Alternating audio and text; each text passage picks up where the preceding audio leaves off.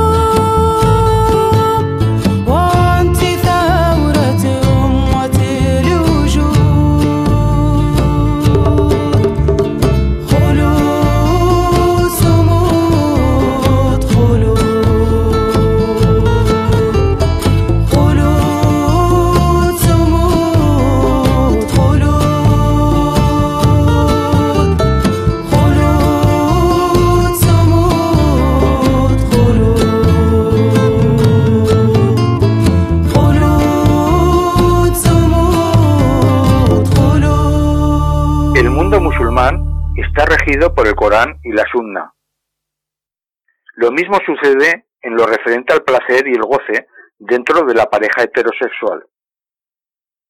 En el mundo musulmán, gozo y placer aparecen totalmente unidos al concepto de felicidad. El sexo en el Corán es algo habitual y podremos encontrarnos con más de 82 referencias del mismo. Veamos un buen ejemplo. Vuestras mujeres son campo labrado para vosotros. Venid pues a nuestro campo como queréis, haciendo preceder algo para vosotros mismos. Temed a Alá y sabed que le encontraréis, y anuncia la buena nueva de los creyentes. El paraíso es para los musulmanes su finalidad, y el sexo es una forma de llegar a él. El derecho musulmán aparece con el tiempo y son los ulemas y los fukasas los que elaboraron a partir de mediados del siglo VIII y hasta finales del siglo IX toda una serie de regulaciones sobre la sexualidad, basada en las doctrinas del Corán y de la Sunna, marcando lo que es lícito y lo que no se puede hacer. Ahora vamos a ver la mujer musulmana. El Corán establece que los hombres y las mujeres son iguales, pero al mismo tiempo también dice lo siguiente. Los hombres son los protectores y proveedores de las mujeres, porque la Alá ha hecho que uno de ellos supere al otro, y porque gastan de sus bienes.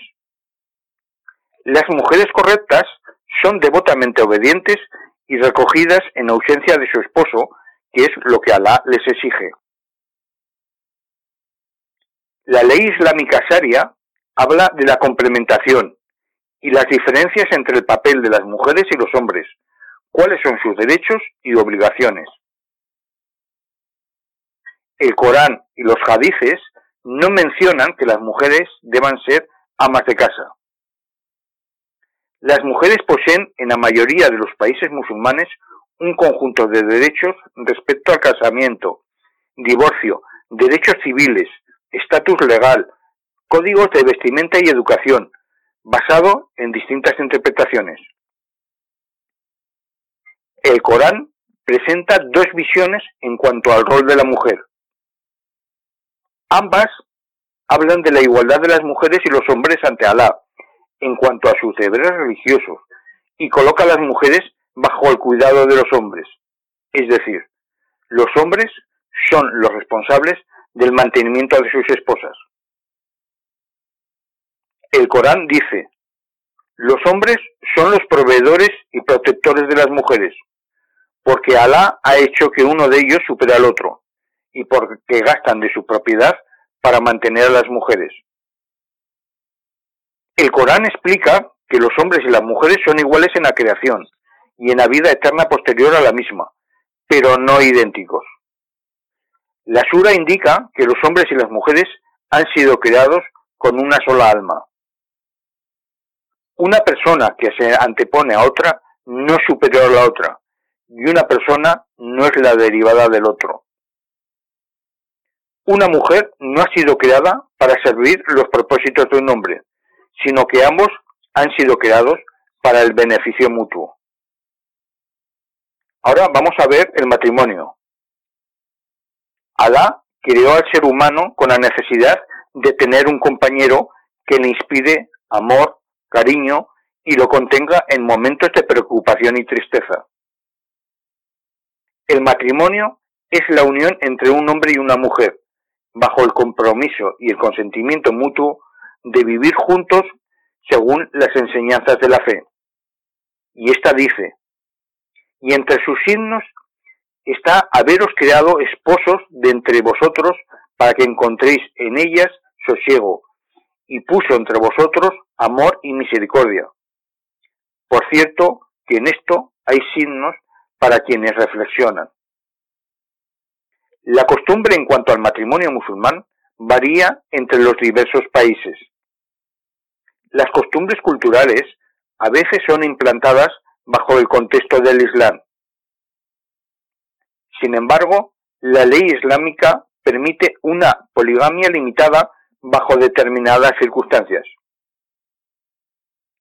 Si seguimos la Sharia, el matrimonio no puede ser nunca forzado.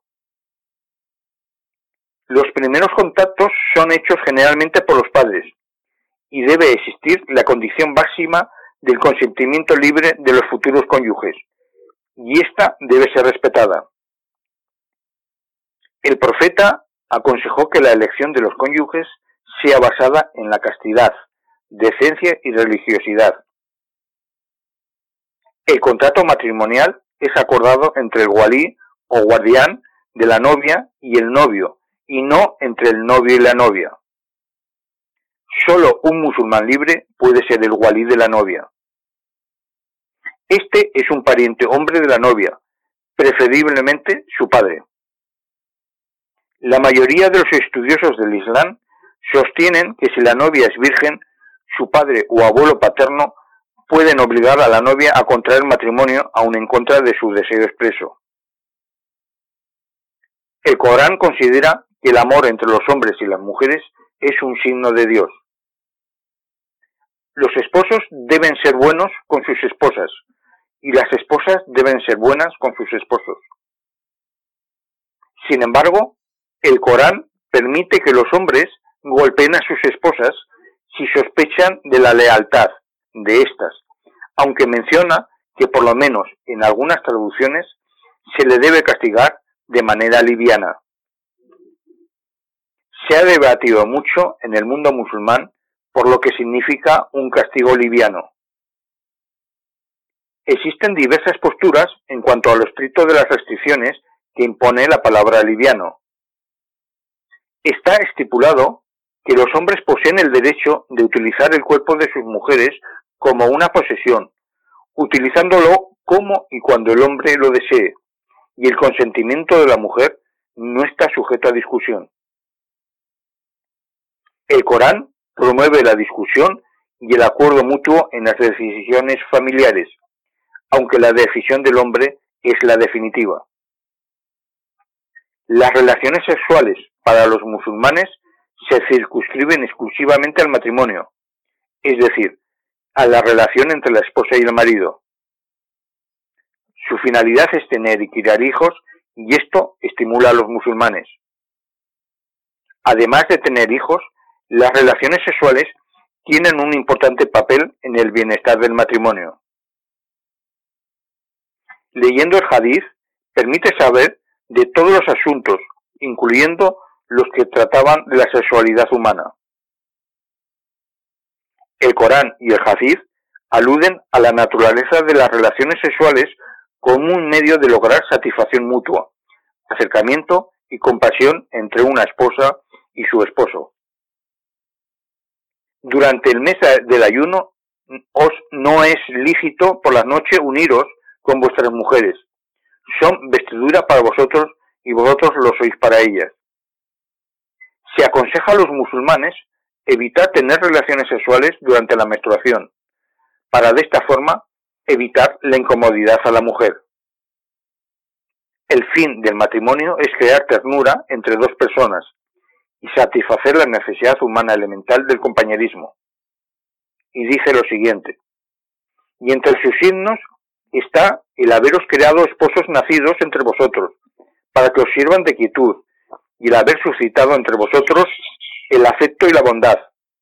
Ciertamente hay en ellos signos para gente que reflexiona. El concepto de satisfacción mutua se alude en un hadith, se aconseja a los maridos que hagan el amor de manera que el juego permita a la mujer tener el orgasmo primero. El descontento sexual es considerado como base. Un hombre paga una suma de dinero a la mujer o a su familia a cambio de una relación de esposos transitoria.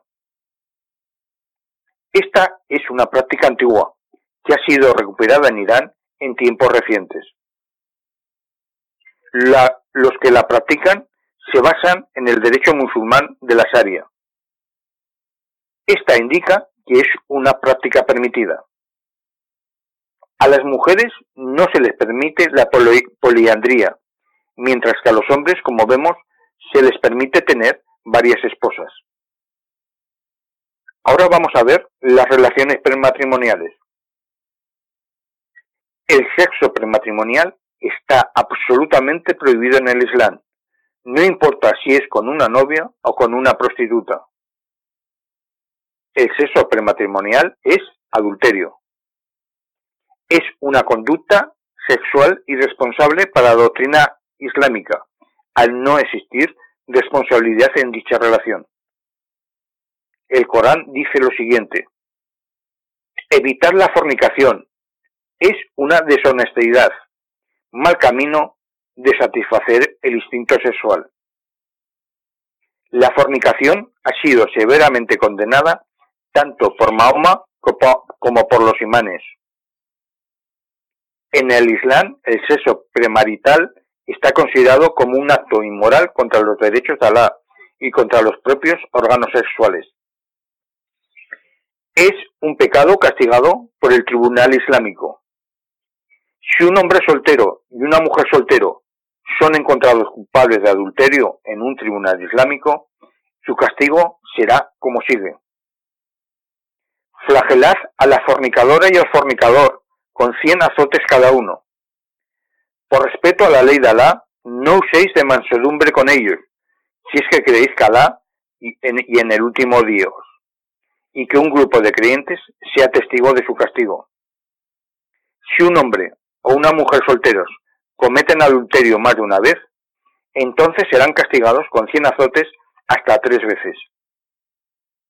Si son encontrados culpables por una cuarta vez, entonces se les dará muerte. En una relación extramatrimonial, su castigo es aún más severo, ya que las personas casadas no tienen excusa, sea la que sea, de cometer adulterio. La Sharia dice que las personas casadas culpables de adulterio deben ser lapidadas hasta la muerte. Por lo tanto, el sexo premarital está fuera de toda consideración como medio de placer del deseo sexual. ¿Qué hacer cuando no se puede hacer sexo? Si un musulmán no puede casarse poco después de la pubertad, él o ella tienen dos opciones, la abstinencia temporal o el matrimonio temporal. Vamos a ver la abstinencia temporal.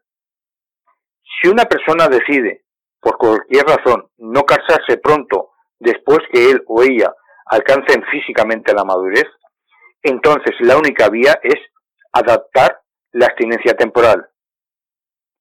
Después de recomendar enérgicamente el matrimonio de la gente soltera, el Corán dice lo siguiente, que los que no puedan casarse observen la continencia hasta que Alá les enriquezca con su favor. Ahora vamos a ver el matrimonio temporal. Si una persona no se casa poco después de la madurez y encuentra difícil controlar su deseo sexual, entonces la única vía de satisfacer el deseo sexual es el matrimonio temporal. Siguiendo las leyes islámicas, el matrimonio es de dos tipos, el permanente y el temporal. Según la corriente sunita, dicen que el matrimonio temporal estuvo permitido en el Islam hasta los primeros días del califato de Umar ibn al-Yataf.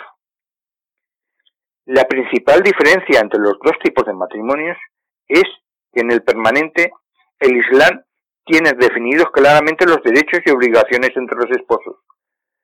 Por ejemplo, es el deber del marido proveer todas las necesidades básicas de la vida de su mujer, y la esposa está obligada a no rechazar las relaciones sexuales sin ninguna razón religiosa o médica.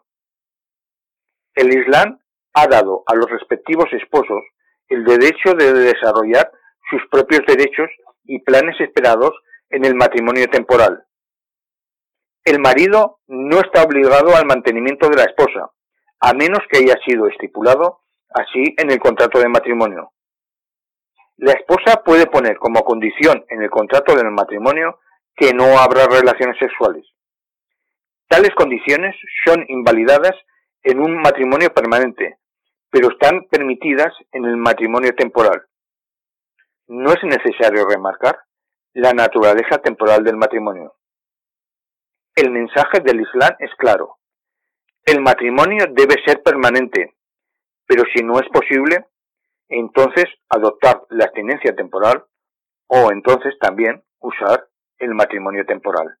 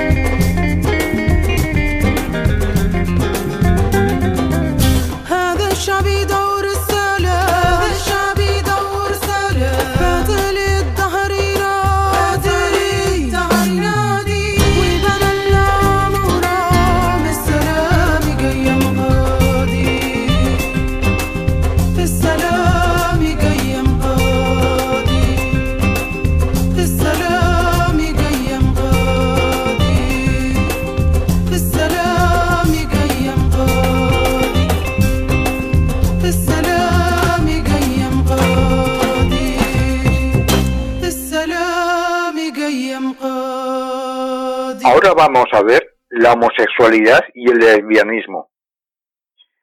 Las relaciones sexuales entre miembros del mismo sexo, es decir, homosexualidad y lesbianismo, es una vía de satisfacer los instintos sexuales. Todas las religiones monoteístas, judaísmo, cristianismo e islam, comparten casi textualmente su oposición a tales conductas sexuales.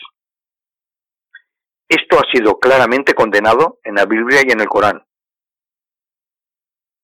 El Corán describe al pueblo de Lot como sigue. Y a Lot, cuando dijo a su pueblo, cometéis una deshonestidad que en licencia os llegáis a los hombres en lugar de llegaros a las mujeres. Si sois un pueblo inmoderado, lo único que respondió su pueblo fue expulsarles de la ciudad. Son gente que se las da de puros. Y le salvamos a él y a su familia salvo a su mujer, que fue de los que se rezagaron, e hicieron llover sobre ellos una lluvia, y mira cómo terminaron los pecadores. El Corán considera que la homosexualidad es una vergüenza, y Alá tuvo que destruir a toda una nación por su conducta sexual indecente. La homosexualidad y el lesbianismo son ambos delitos punibles contra las leyes de Alá en el sistema legal islámico. En el caso de la homosexualidad, la parte activa será azotada 100 veces si es soltera y matado si es casada, mientras que la parte pasiva será matada sin atender a su estado marital. En el caso del lesbianismo, las pecadoras serán azotadas 100 veces si son solteras y lapidadas hasta la muerte si son casadas.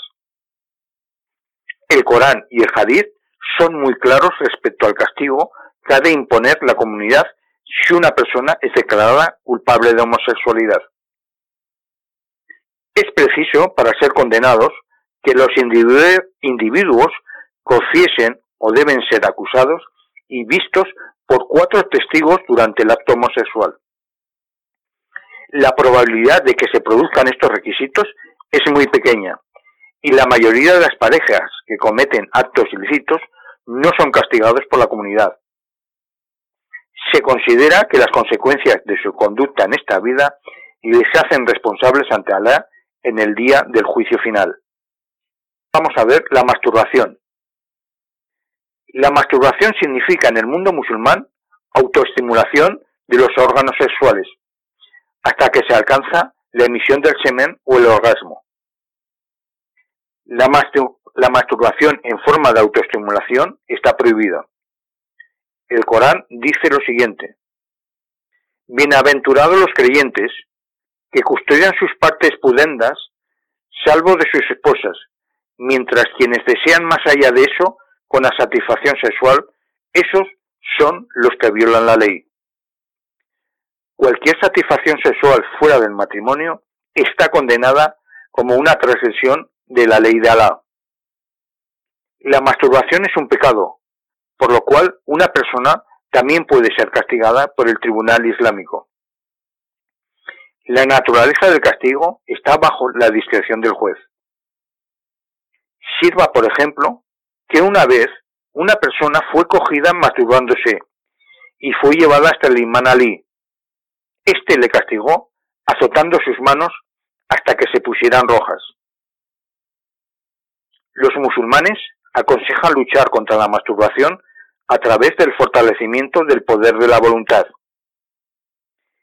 Siguiendo sus recomendaciones, esto solo es posible únicamente si uno honesta y sinceramente desea deshacerse de este hábito. Solicitan a Alá para que les ayude a vencer este hábito, dedicándose al estudio de las enseñanzas religiosas y fomentar el espíritu de devoción. Otra fórmula que emplean es permanecer mucho tiempo en compañía de otras personas. Si durante el día te apetece masturbarte, levántate de tu cama o silla y ve junto a otra gente y habla con ellos. Si sucede durante la noche, siéntate en la cama, escribe una carta o lee un libro. Haz algo para desviar tu mente a otras cosas. Ahora vamos a ver el adulterio. Las relaciones sexuales en el Islam entre una mujer y un hombre con el que no está casado es adulterio y es considerado un crimen religioso. El comportamiento moral dentro del mundo musulmán está catalogado como un crimen contra Dios. Sin embargo, en el caso de la violación, el hombre adulto que realizó la violación será fuertemente castigado, pero la mujer que no consintió o que consintió de manera, inválida será considerada inocente del adulterio y liberada de cualquier castigo.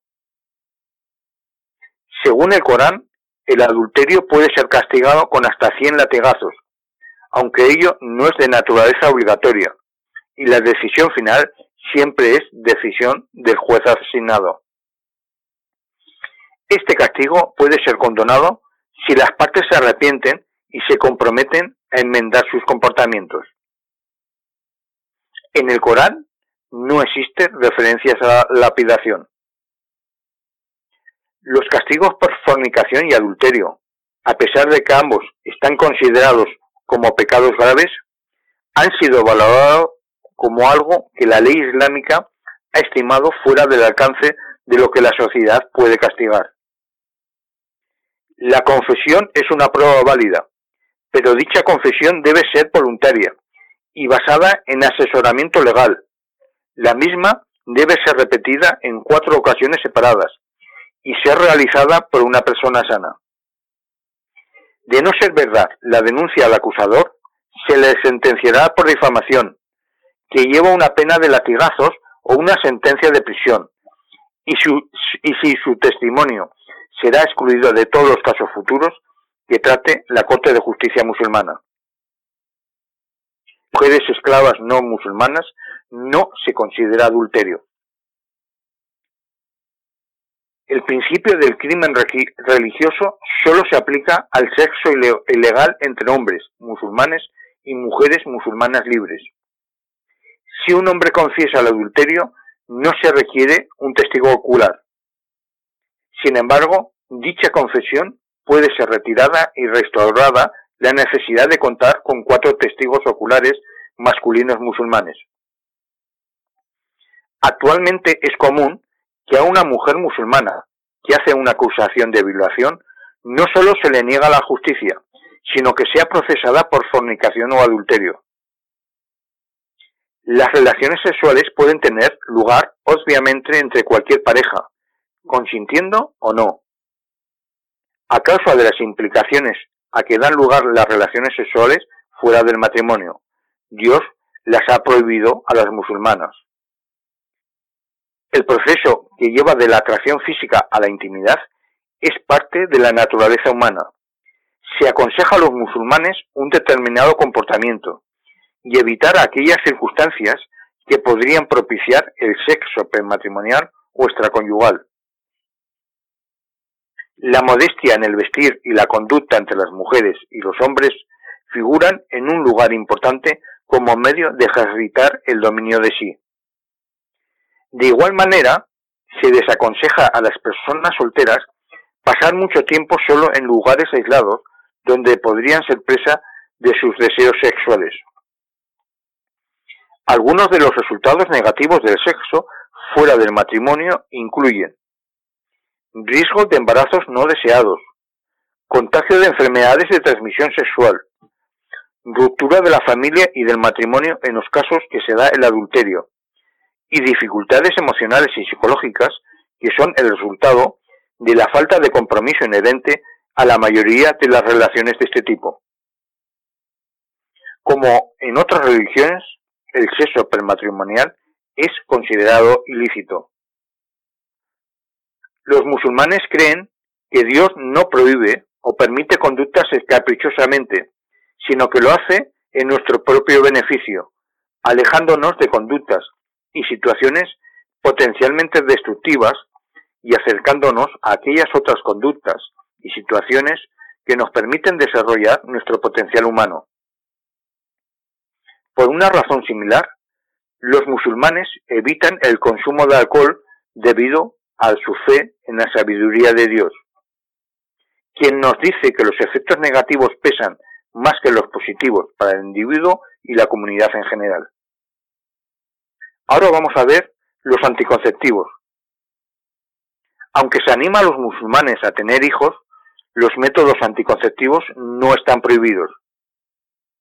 El método usado durante el tiempo del profeta era el coitus interruptus, método sobre el que existen varios hadices.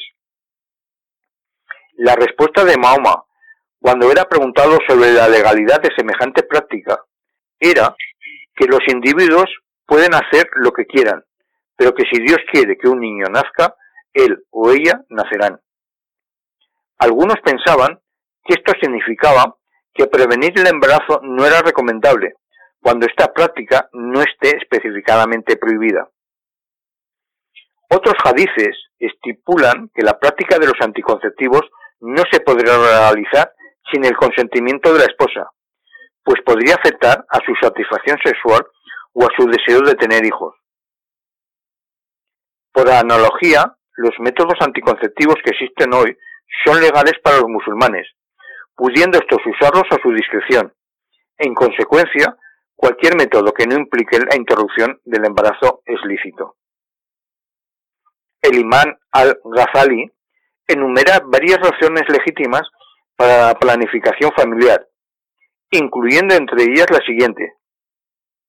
La dificultad financiera, la preocupación emocional o psicológica de tener muchos hijos e incluso el mantenimiento de la belleza y la, y la salud de la propia mujer.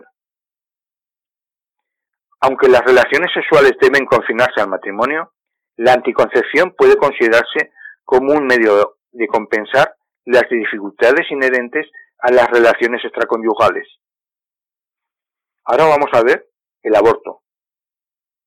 El Islam al igual que la cultura árabe preislámica anterior, es favorable a la vida y promueve el nacimiento de tantos niños como una pareja musulmana sea capaz de concebir. Sin embargo, bajo determinadas circunstancias, la doctrina islámica permite limitar, o por lo menos controlar la reproducción, sin ser penalizados por dicho acto. Se recomienda limitar el número de hijos cuando una familia carece de los recursos necesarios para poder mantenerlos. La opinión generalizada entre los musulmanes a veces puede ser condescendiente con el aborto cuando un embarazo es no deseado, en especial si su salud se encuentra amenazada o si ella ya ha dado a luz en numerosas oportunidades. Junto a esto, el imán al-Ghazali, 1058-1111, le agregó la cláusula si la mujer tiene miedo por su belleza. Sin embargo, estas actitudes permisivas son contrarias a las enseñanzas de los teólogos islámicos modernos. El aborto no se encuentra penado, siempre que el embrión tenga menos de 120 días desde su gestación, que es el tiempo en el cual, según las enseñanzas musulmanas, el embarazo ha progresado demasiado como para que se pueda permitir un aborto. El aborto tiene sentido en su relación con los embarazos que ocurren en el matrimonio, y no como solución a los problemas que pueda generar la, concepción en las relaciones pre o extramatrimoniales. Desde los primeros tiempos, los juristas musulmanes consideraron legal la práctica del aborto, cuando concurrían una serie de ellos de razones para ello, y siempre y dentro del periodo comprendido entre los 40 y los 120 días después de la concepción se basaban para ello en la interpretación del Corán y del Hadith.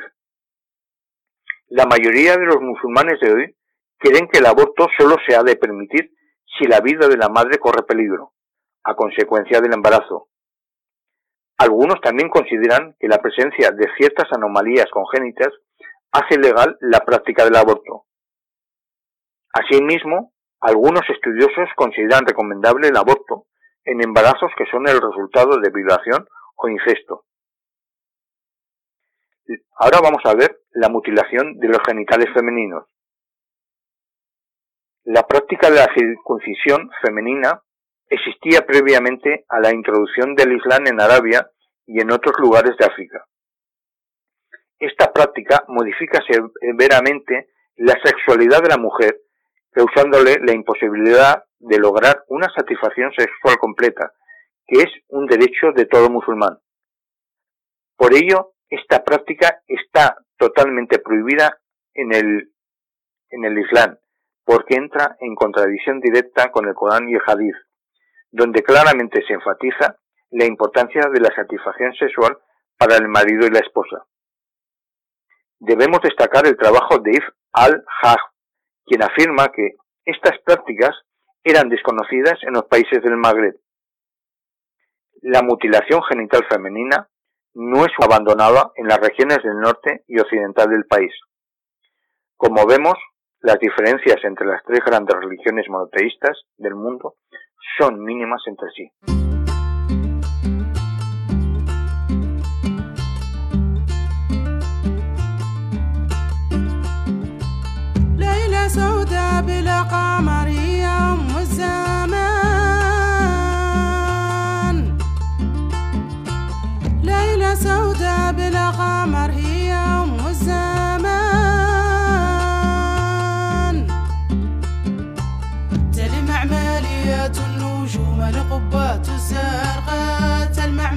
المعملي النجوم القبات الزرقاء.